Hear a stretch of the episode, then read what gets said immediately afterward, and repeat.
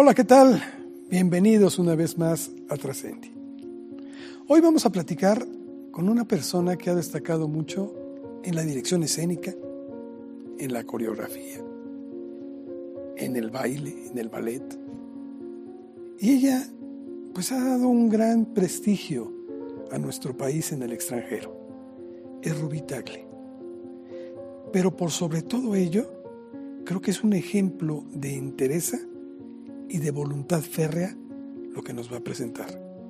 Yo le invito a que se quede con nosotros, nos acompañe, porque creo que le va a gustar mucho esta charla.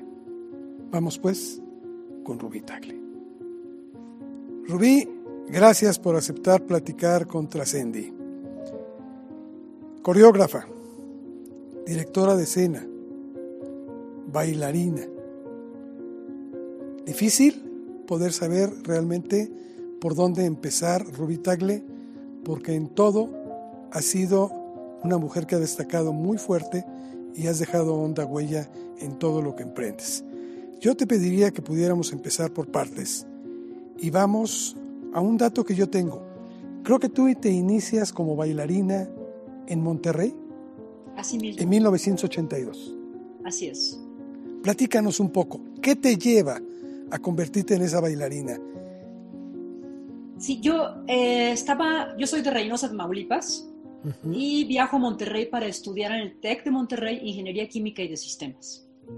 De pronto este, sentía en estos crecimientos, entré muy joven, afortunadamente tengo hermanos mayores que estaban en la universidad cuando yo nací, o algunos en preparatoria, entonces fui un, un extra bonus, digamos, para la familia en ese momento. Entonces, eh, ingreso tempranamente a la carrera de ingeniería, iba a cumplir 16 años apenas, y me encuentro con una audición de danza para el espectáculo de danza moderna, pantomima y jazz de difusión cultural del TEC de Monterrey. Entonces audicionamos más de 100 personas, alrededor de 120, quedamos 10, 12, y yo quedé entre ellos. Y la primera clase después de la selección, era un calentamiento, era barra de ballet.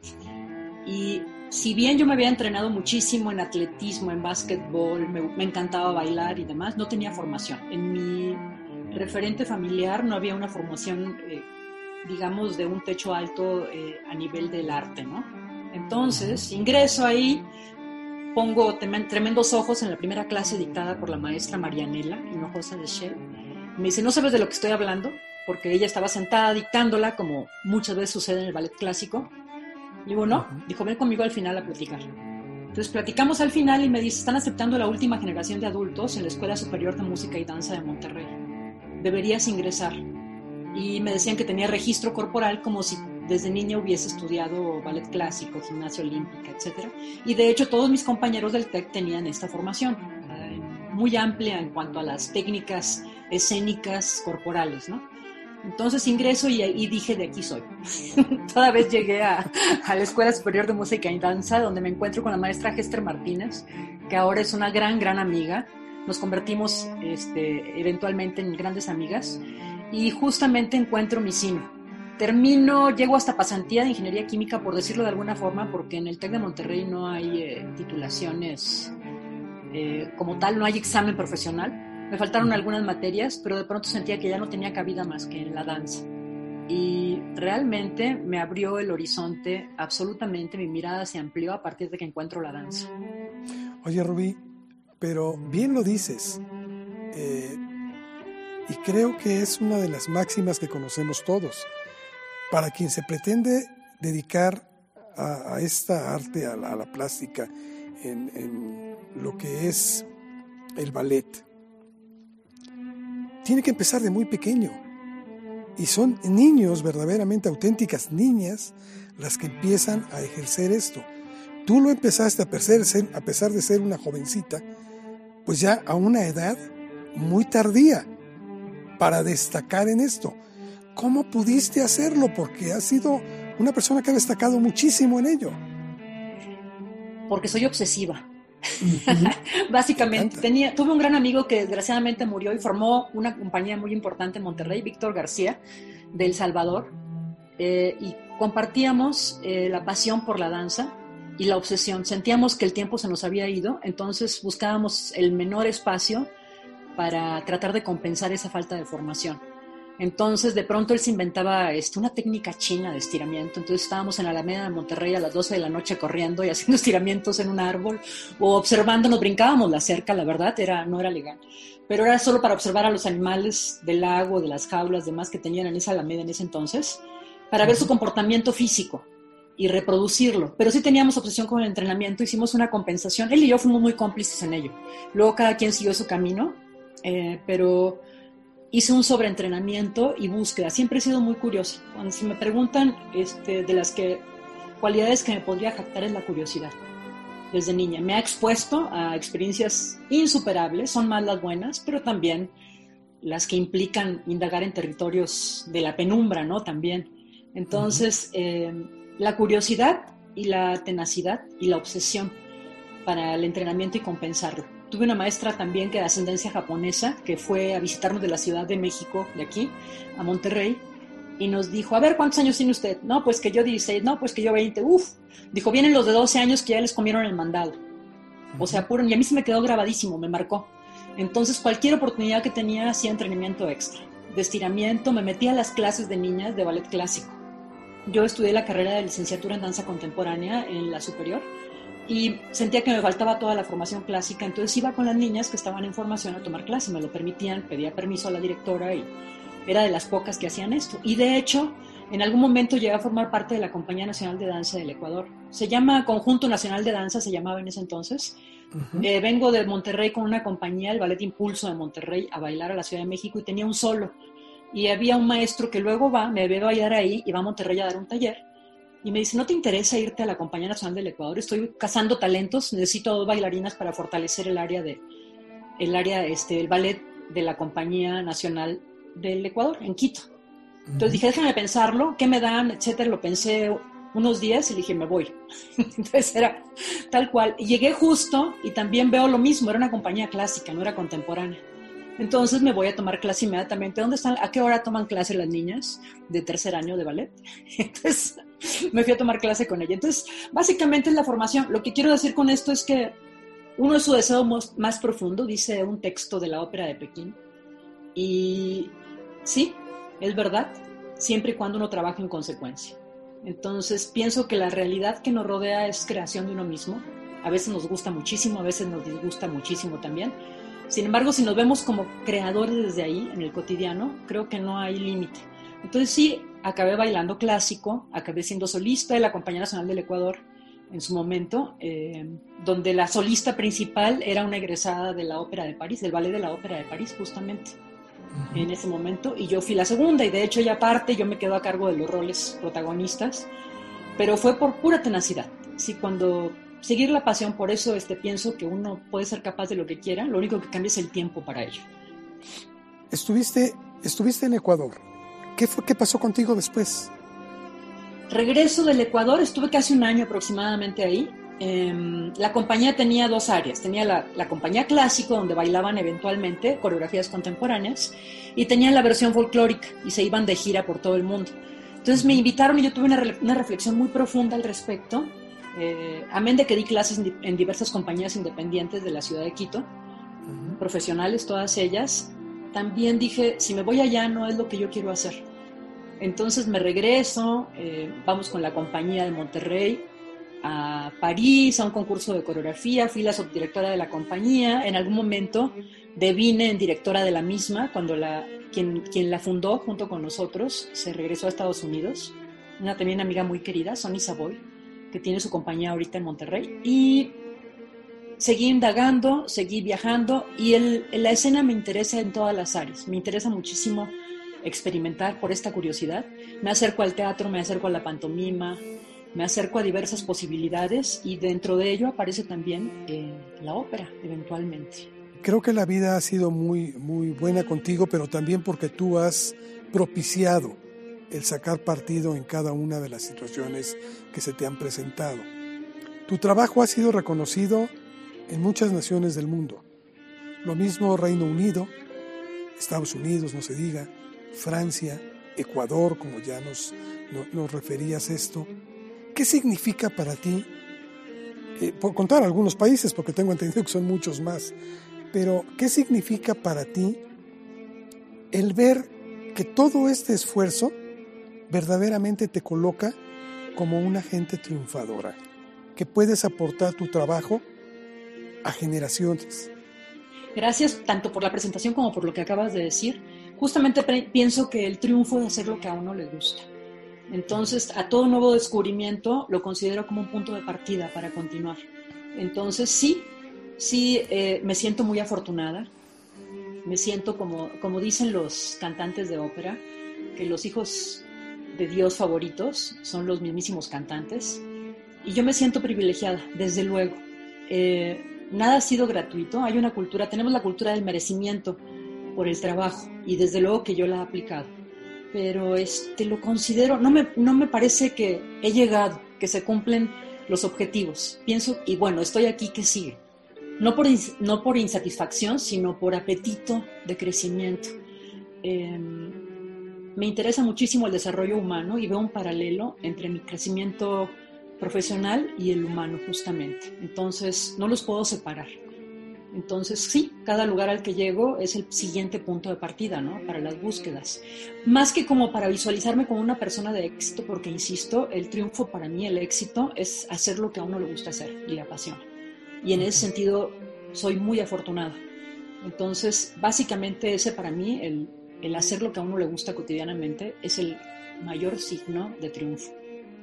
Fíjate que me llamó mucho la atención algún concepto que tú manejaste en alguna ocasión en donde dices que las oportunidades se encuentran precisamente por el talento de uno y que esto no es necesariamente por el sexo.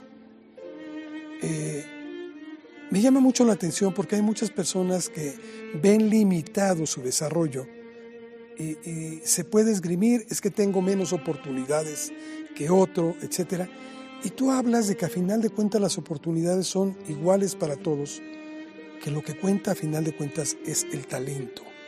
¿Podrías ahondarnos en esto?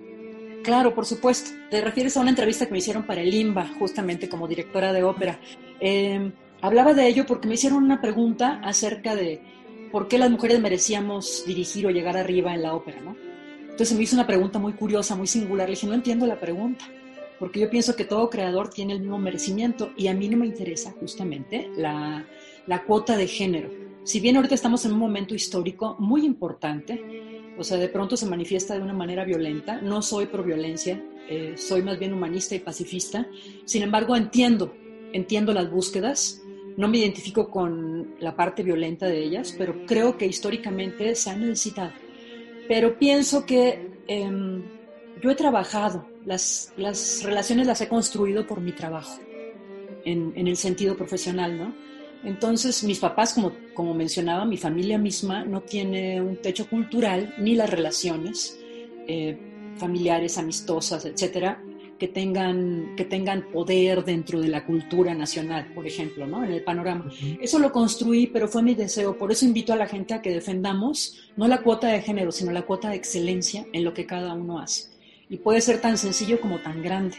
O sea, yo no me visualizo verticalmente. Lo que pienso, inclusive con mis alumnos, es que nos desplazamos en una línea de tiempo horizontal, hacia adelante. Y pienso que lo único que, que me diferencia de alguien que, está, que, establece una, una, diferencia con respecto a, a, mi, trayectoria, mi trayectoria es justamente la línea de tiempo. Están atrás los alumnos, pero pueden, van a pasar por donde yo estoy. Es la experiencia nada más.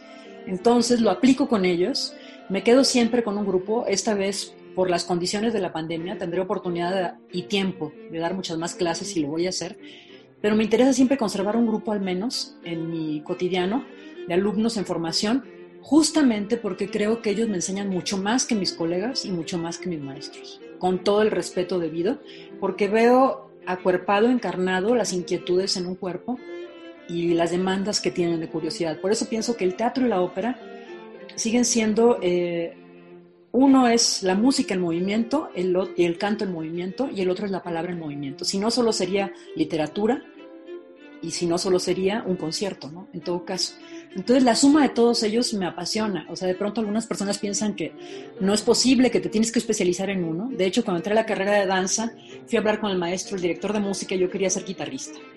quería aprender a tocar, porque toco la mandolina, estoy aprendiendo el laúd eh, y demás, estudié música también. La, la, estudiantina, algún director queridísimo y muy grande, como el maestro Ludwig, decía, esa cursilería de la, de la estudiantina. Le dije, pues por eso, y agarraba yo la partitura mientras estábamos dirigiendo escena los dos en los encuentros operísticos, le dije, pero por eso puedo dirigir esto. con la partitura en la mano, ¿no? Le hacía la broma, nos divertíamos mucho, pero pienso que las pequeñas inquietudes que tuve este, me han acercado al crecimiento. Y me interesa ver el paralelo de mi carrera con eso y verlo horizontalmente. No pienso que haya relaciones verticales, de verdad. Se, se ofrenda hacia adelante y se construye y ayuda hacia atrás. No veo arriba y abajo, me parece. Lo consideraría como desde la divinidad, pero eso es otro territorio y también las artes lo tienen, ¿no? Oye, Rubí, en México hemos tenido grandes exponentes en la danza, en el teatro, ni se diga. Y por supuesto que hablar de, la ópera, en donde se combinan precisamente la danza con la música, con el canto, etcétera, de una forma magistral. Sin embargo, estas son artes que no han podido permear hacia un público mayoritario. Siempre se concentra en pequeños grupos de personas que tienen el acceso a, estos géneros. ¿Qué es lo que le está faltando? ¿Qué es lo que ha faltado? Tenemos exponentes. ¿Qué pasa?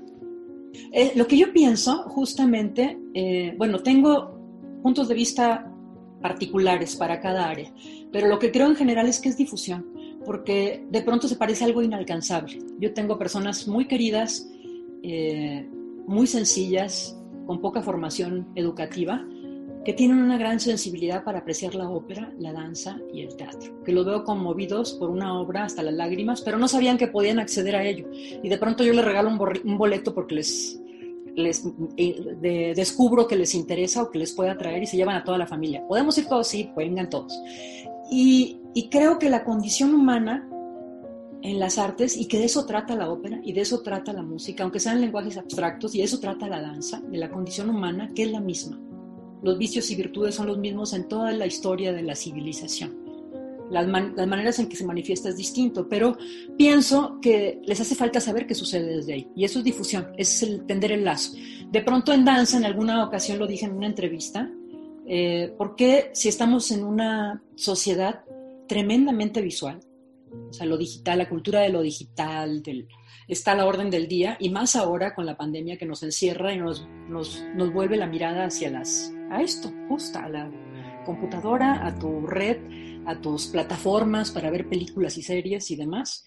Eh, ¿Por qué estábamos tan alejados? ¿Por qué la gente no llenaba las salas de danza? Yo he estado en, funciones donde son más los que están en el escenario, o sea, de pronto estamos cuatro en la sala y están bailando doce espléndidamente, a menos que vengan del extranjero. ¿Pero qué creo que es eso? La difusión, el puente. Y de pronto también creo que en danza eh, la gente tiene, al, al, espectador no le gusta no entender, sentirse, sentirse ajeno al evento escénico, al fenómeno creativo. Pienso que hay que tender los puentes y que si uno busca ser escuchado y visto y leído y etcétera según el área, justamente es porque quiere comunicar. Entonces, cuando nos acordemos de la labor esencial del, artista como comunicador, se simplifican, no, no se vuelven eh, inmediatos los lenguajes, pero sí se clarifican más bien, más que simplificar, se clarifican. Entonces creo que también hay un, un porcentaje de responsabilidad en el caso de los lenguajes contemporáneos abstractos, de construir un lenguaje mucho más claro que establezca un puente de comunicación con el espectador. Y, esto es en todas las áreas. La gente de pronto ve la dimensión de la ópera genísima. Yo invito a alguien que hace, que se encarga de la seguridad por aquí cerca, ¿no? Con su familia. Y de pronto, ¿puedo ir con mis hijos? Sí. ¿Puedo ir con mi mujer? Sí, por supuesto. Mi hermana, sí, vénganse todos. Y llegan conmovidísimos y no tienen ni palabras y llegan con los ojos húmedos. ¿Por qué? Porque se trata de la condición humana y porque el vehículo es la belleza también cuando hay una espléndida ópera y excelentes cantantes, bueno, eh, es, es inevitable conmoverse, ¿no? Entonces, creo que es establecer puentes y es difusión. Hace unos días estaba viendo una entrevista que te hicieron y me llamó algo poderosamente la atención, que muchos de los comentarios los hacían tus alumnos. Y, esto me, lleva a pensar que como maestra también has conseguido algo que es muy difícil de lograr. Es transmitirles esta pasión, esta forma en la que hablas, en la que expones, en la que planteas lo que para ti es una necesidad vital, el expresarte, creo que lo has logrado muy bien comunicar a tus alumnos. ¿Cómo es Rubí en, en, estas clases que da a estos jóvenes? Sobre todo que ahora comentas que es tan difícil por lo de el COVID, que todos estamos encerrados y que tienes que tratar de modificar un poco a lo mejor esta, esta forma de, hacerles llegar estos conocimientos? Pues para mí la pandemia abrió una ventana, ¿no? Eh, una ventana inmensa y una responsabilidad mayor, la conciencia de una responsabilidad mayor, que es justamente el todo creador, tenemos una responsabilidad de abrir ventanas alternativas de la realidad cotidiana sobre todo cuando está en el encierro. Eh, las grandes tragedias nacionales, internacionales, mundiales, como un terremoto, como el estallido de un volcán, nos daban la oportunidad de ser mejores personas y mostrarlo. Y de pronto llega la pandemia donde todo el mundo tiene necesidades, pero la naturaleza misma de la pandemia nos obliga al encierro y a no relacionarnos. Entonces, para los jóvenes, que la gente pensaría que con su cultura eh, digital inmediata les iba a ser muy sencillo, les fue tan difícil. Entonces me enseñaron, ellos me regalaron esta posibilidad y yo me tuve que, voy aprendiendo aún porque la plataforma la estoy conociendo. En todo este año, pues, porque ya es prácticamente un año, eh, yo he tenido que echar mano y modificar mi manera de enseñar, porque la escena depende mucho del contacto. De, hecho, se dice que la actuación es un tú, no un yo una de las premisas básicas de la actuación, ¿no? ¿Y cómo haces eso cuando están a distancia? Yo empecé a descubrir que era posible y a especializar y afinar mis ejercicios para compartírselos a ellos. Entonces, ¿ahora qué es? Escucharlos y verlos. Y la maravilla es que yo veo este mosaico, que parece dos planos, con mala señal para muchos de nosotros, donde se, hay delay, donde se pixelea la imagen. Y la, la gran revelación es saber qué le pasaba a cada uno hablando emocionalmente, solo con la primera imagen. ¿Estás bien? ¿Te pasa algo? Entonces aprendí también la posibilidad de articular, em, además del discurso de formativo, formativo, también el personal. No hubo manera, estamos, entran, entran y entramos a la intimidad de cada uno, tanto ellos a mi casa como yo a las de ellos, De pronto este, me enteraba de situaciones extremas muy difíciles para muchos de ellos y la desolación era evidente cuando estaba en sus rostros porque les costó mucho más que a los que somos analógicos, por decirlo de alguna diferencia. La cultura digital ha padecido mucho más la pandemia. Y no quisiera hablar, o sea, no me olvido, no me olvido de que soy privilegiada ni que todos los que estábamos estudiando junto conmigo somos privilegiados por poder estudiar lo que se quiere, desde aquí tener la red, tener la computadora para hacerlo, y que hay gente que tuvo que salir, ¿no? Si no, no comía. Eso es una realidad. No me olvido de ellos, pero tampoco puedo negar y ocultar esa ventana y la tengo que compartir para que la gente pueda, pueda jugar, ¿no? Pueda saber y aspirar a otras posibilidades y no hundirse. O sea, yo no necesito, me parece, hablar de la desolación para que la, a la gente que ya está desolada por sí misma. Sin embargo, puedo, está la desolación, pero hay una posibilidad de una luz, que es esa ventana creativa. Entonces, da un respiro. De hecho, por eso la gente se volcó a ver teatro, danza, eh, la ópera que dirigí, por ejemplo, El Trovador, para el Teatro Bicentenario de León, Guanajuato, se transmitió en Sudamérica, en televisión abierta. Veo una apuesta que tomó elementos de mi puesta para ahorita hace poquito en España. Entonces, bueno, pues es maravilloso, es maravilloso. Entonces los alumnos me enseñan desde sus cuerpos y desde sus inquietudes y desde la plataforma, este mosaico biplano que aún así transmite. Eso es importantísimo. Es un hecho que la pandemia pues ha venido a limitar toda actividad presencial cultural. Estamos, sí, como bien lo dices, buscando alternativas y saliendo adelante con esto. Pero tiene que llegar una reactivación en su momento. Sin embargo, ¿cómo va a ser esta ante ese otro fenómeno que también lamentablemente se presenta que va a hacer que si antes había menos recursos, a lo mejor cuando empiece va a haber todavía mucho menos porque van a estar dedicados a otras cosas. ¿Cómo ves tú, Rubí Tagle, esta reactivación de, espectáculos culturales en el país? Bueno, el panorama es difícil, desde luego. Mi papá, eh, cuando yo empecé a dedicarme a la danza, me hacía una broma. Eh, él fue masón y era una persona muy culta dentro de su, dentro de su entorno, era muy respetado, creó la barra de abogados, sin haber sido abogado, fue profesor, catedrático, graduado, titulado. Sin embargo, significó para la gente un referente, o sea, fue defensor de oficio sin ser, sin ser titulado en esos tiempos. Entonces me, le gustaba hacerme una broma y provocarme. Entonces, dice, cuando fue López Mateos a una zona rural, lo acompañaba Vasconcelos y acababa de publicar el Ulises Criollo. Entonces llegaron a una zona rural donde los niños estaban en un piso de tierra, descalzos, con guacales como mesitas para escribir en ellas. Entonces que el presidente voltea y le dice a Vasconcelos, bueno, y este, a ver cómo ves si le receta un ejemplar gratuito de su Ulises Criollo, criollo a ver qué piensan estos niños. Entonces, lo que me quería decir con esa anécdota, siempre la recuerdo con un singular cariño porque, porque lo que me quería decirme, y digo, lo que quiso decirme en ese momento es, en, en momentos críticos históricos de la población, no es importante el arte y la cultura. Sin embargo, lo sabemos que sí, pero él quería que yo lo articulara y lo defendiera. Entonces, claro, este, tenemos que ser muy responsables en nuestro regreso. Van a estar acotados los recursos. De hecho, yo tengo ahorita cuatro proyectos que están esperando. Eh, uno de ellos puede arrancar con semáforo naranja o amarillo. Los otros van a ser en sala y estoy a la cabeza de esos proyectos. Sin embargo, he estado defendiendo mucho que con los mismos creativos, escenografía, vestuario, dije, vamos a reciclar. Dije, no por ello, o sea, a demeritar en el diseño la creación es distinto. Entonces yo voy a defender como cabeza de proyecto los recursos humanos, pero los invito a que usemos, gastemos menos. No quiero reducir su diseño a madera y a tela, pero me refiero a la realización. Dije, vamos a buscar la posibilidad de que esto sea el mínimo, porque tenemos que ser muy conscientes y esa es la responsabilidad para mí.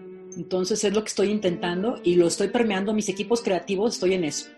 Vamos a bajar recursos de lo material y vamos, no, no bajemos lo humano que no se demerite el quehacer creativo, porque no se va a demeritar el diseño, no se va a hacer menor. Sin embargo, se requiere de un esfuerzo mayor sobre lo que ya ha hecho construir un nuevo concepto, ¿no? sobran estas escalinatas de acá, sobra este, estas mamparas de aquí, y estos corsés los puedo usar para usarlos con estos jeans, qué sé yo, por ejemplo. Rubí, hace un rato yo te comentaba que eres una mujer muy exitosa en todo eh, campo que incursionas. Y creo que tú a lo largo de esta entrevista me has dicho el por qué. Y es por esa enjundia, por ese no amedrentarse ante cualquier reto y que das siempre el todo para salir adelante. Yo creo que todo eso te ha convertido en una institución en, en el rubro que tú manejas. Por eso es que quiero hacerte esta pregunta. Para ti, ¿qué significa trascender? Me interesa mucho conocer tu opinión. Construir un escenario que sirva para quien esté cerca de él y que sea un escenario, un escenario creativo. No me refiero a la labor escénica, me refiero en general un escenario útil, útil entendido eh, que trastoque el sentir de cada uno que esté cerca de esta obra. ¿Tú cómo ves a las nuevas generaciones?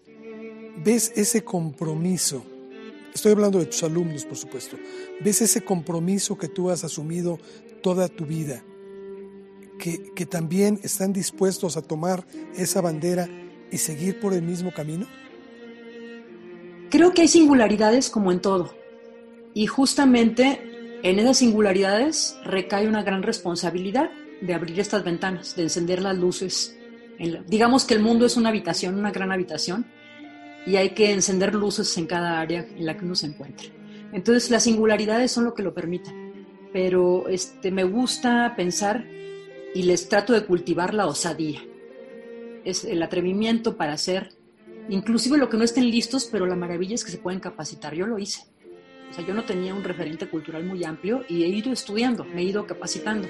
Y creo y me atrevo a hacer otras cosas porque me pongo a estudiar profundamente donde me toque las áreas nuevas, donde esté algo que yo no sé, que eso me encanta, aprender cosas nuevas me encanta.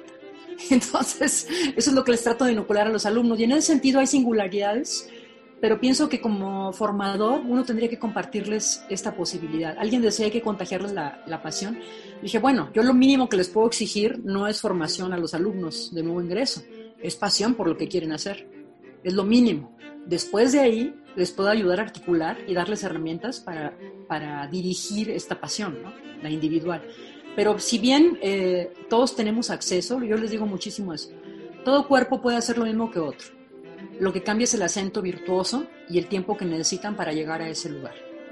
Entonces yo, por ejemplo, mi entrenamiento te puedo decir, lo he dicho algunas veces y a algunos les da mucha risa y piensan que es una ocurrencia, pero es verdad. O sea, estaba Nadia Comaneci cambiando la historia de los Olímpicos con sus dieces, donde era 1.0 porque ni siquiera el tabulador lo tenía, lo mostraba.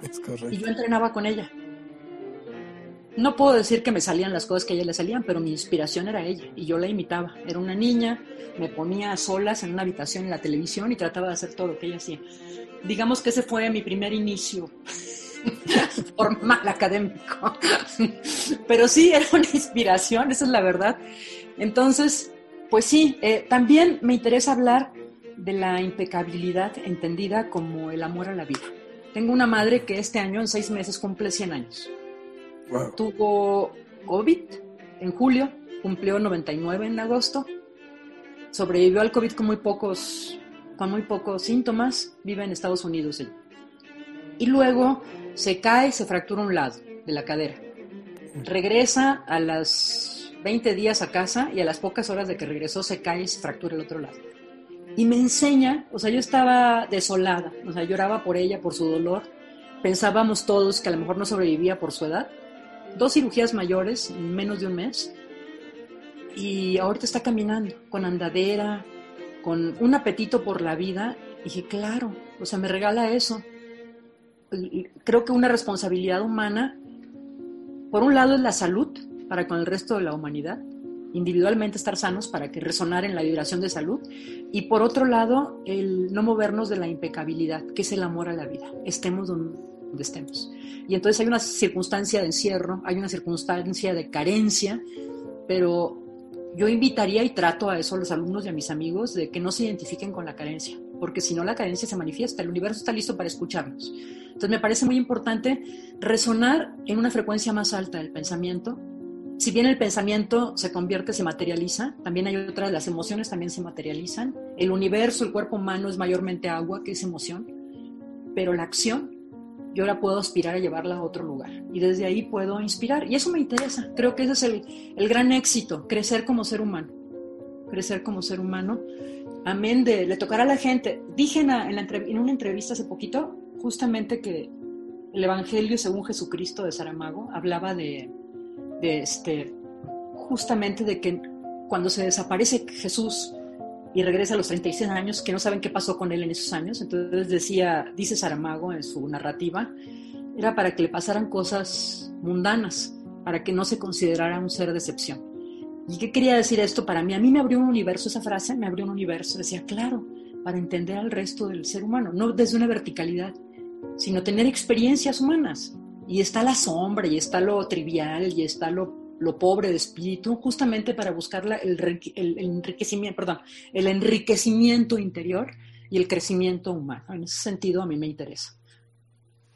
Después de esto que nos has compartido de la anécdota de tu madre, ahora entiendo por qué Rubí Tagle es Rubí Tagle. Te lo agradecemos mucho de veras porque es una enseñanza que creo que sin duda deja honda huella. Rubí, ¿qué podemos esperar de Rubí Tagle? En el futuro? En lo práctico, en lo, profesional habrá varios montajes. Eh, en lo humano seguir buscando, seguir tocando puertas. Y, y, ojalá y logrando que se abran cada una de ellas, o si no la mayoría de ellas. Seguir insistiendo en eso. Y compartiéndoles justamente este, la mirada de ello, haciéndolos que resumen junto con en mis creaciones, por supuesto. Estoy seguro que lo vas a conseguir porque cuando tú tocas y no lo has mostrado, tocas muy fuerte y esperas a que se abre. No te quedas y te retiras. Gracias Rubí, de veras te agradecemos mucho todos quienes trabajamos en Trascendi por este tiempo que estuviste con nosotros y que estoy seguro que va a ser de mucho interés para todo aquel que nos escuche. De veras, mucho éxito. Adelante, eres un buen ejemplo. Muchas gracias. Te lo agradezco. Gracias por la invitación, gracias Gina también por la invitación. Qué amables. ¿Qué le pareció? Un gran ejemplo de vida, creo. Un ejercicio importante que deberíamos de seguir. Sin duda, y algo de lo que más poderosamente la atención me llamó, es este ejemplo de interés que Rubí nos muestra ante cualquier situación que tengamos enfrente. Debemos seguir insistiendo. Debemos tocar puertas y debemos abrirlas, muchas de ellas, para que no nos quedemos fuera. Creo que es un ejemplo. Y creo que de usted y de mí depende lo que querramos hacer con nuestras vidas. Con ejemplos como este, todo se puede. Gracias. Nos escuchamos y nos vemos en la próxima emisión de Trascendi. Hasta entonces.